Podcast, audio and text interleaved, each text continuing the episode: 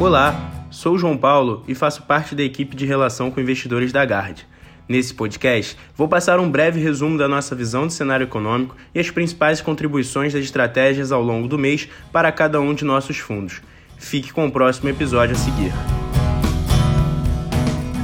No mês de março, o cenário otimista para a economia americana continuou intocado com uma aceleração ainda maior do programa de vacinação, com mais de 160 milhões de doses aplicadas, dados sólidos de atividade e mercado de trabalho e mais discussões no Congresso a respeito de estímulos fiscais. O cenário sólido para os Estados Unidos também cristalizou uma divergência ainda maior com outras regiões ao longo do mês, principalmente a Europa, que seguiu enfrentando dificuldades no seu processo de vacinação e consequente extensão das medidas de restrição. Na China, a despeito do ruído contido na divulgação dos dados de início de ano devido ao Ano Novo Lunar, vemos alguns sinais de materialização do panorama de aceleração de setores ligados à atividade industrial e comércio global, em detrimento de setores mais ligados ao crédito e infraestrutura. Dessa forma, a economia chinesa deve ser a única a crescer em patamares semelhantes aos Estados Unidos. No cenário doméstico, a dinâmica da pandemia deteriorou nas últimas semanas, com a forte aceleração dos números de óbitos e diversas notícias de colapso dos sistemas de saúde ao redor do país, o que tem sido seguido pelo aumento das medidas de restrição social.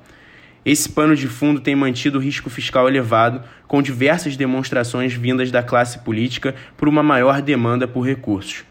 Acreditamos que a pressão por despesas além dos limites do teto de gastos deve continuar alta, especialmente à luz da piora esperada para os números da pandemia ao longo do mês de abril. Assim, no curto prazo, mantemos uma visão negativa para o cenário doméstico. Por outro lado, ainda mantemos a visão de que poderemos vacinar a população mais frágil, acima de 60 anos, até o final de maio, o que deverá levar um alívio no sistema de saúde nos meses subsequentes e uma reabertura gradual da economia. O resultado do fundo multimercado Gard D'Artagnan em março foi de menos 0,5%. Nos últimos 12 meses, o retorno apresentado foi de 8,65%. Em março, a estratégia de cupom cambial foi a que apresentou maior contribuição positiva ao resultado do fundo. Ao longo do mês, mantivemos uma posição dada inclinada que vemos bom potencial de ganhos. No momento, a estrutura termo da curva over-LIBOR está desinclinada em níveis mínimos históricos e acreditamos em uma normalização. Na renda fixa doméstica, o resultado do mês também foi positivo. Nos juros nominais, o resultado veio de estratégias que se beneficiaram da alta de 75 bips no Copom de março, enquanto no livro de juros reais, os ganhos vieram principalmente de posições de valor relativo. Para abril, no livro de juros nominal, estamos carregando baixo risco, pois enxergamos um ambiente desafiador para taxas no cenário doméstico e externo. E no livro de juros reais, reduzimos os relativos e a principal posição é a compra de inflação em 2021, com redução no ano de 2022.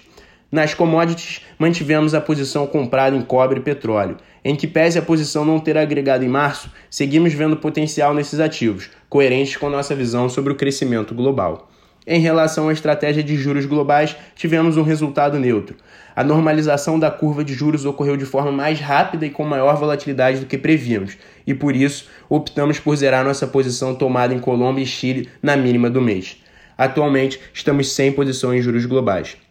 Em ações, o mês foi marcado por fortes movimentos nos mercados globais, com destaque para o Brasil devido ao seu risco idiosincrático.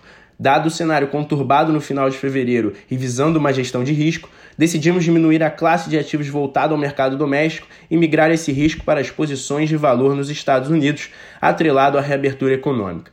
Essa estratégia foi impactada negativamente por fatores pontuais. Continuamos acreditando que o crescimento global, com destaque para os Estados Unidos, ainda não está precificado em ativos de valor que apresentam potencial positivo.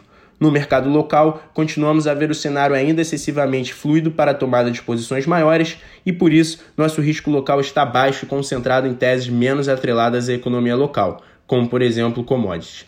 No livro de moedas, reduzimos nossas posições para termos maior alocação em juros, pois acreditávamos que o risco retorno em juros seria melhor, como ocorreu de fato. Ao longo do mês, trabalhamos com posições táticas, principalmente com peso mexicano, mas o alto nível de volatilidade acabou nos prejudicando. Atualmente, estamos sem posição em moedas, com exceção ao real, que continuamos com posições táticas devido ao descompasso entre fundamentos e os movimentos técnicos.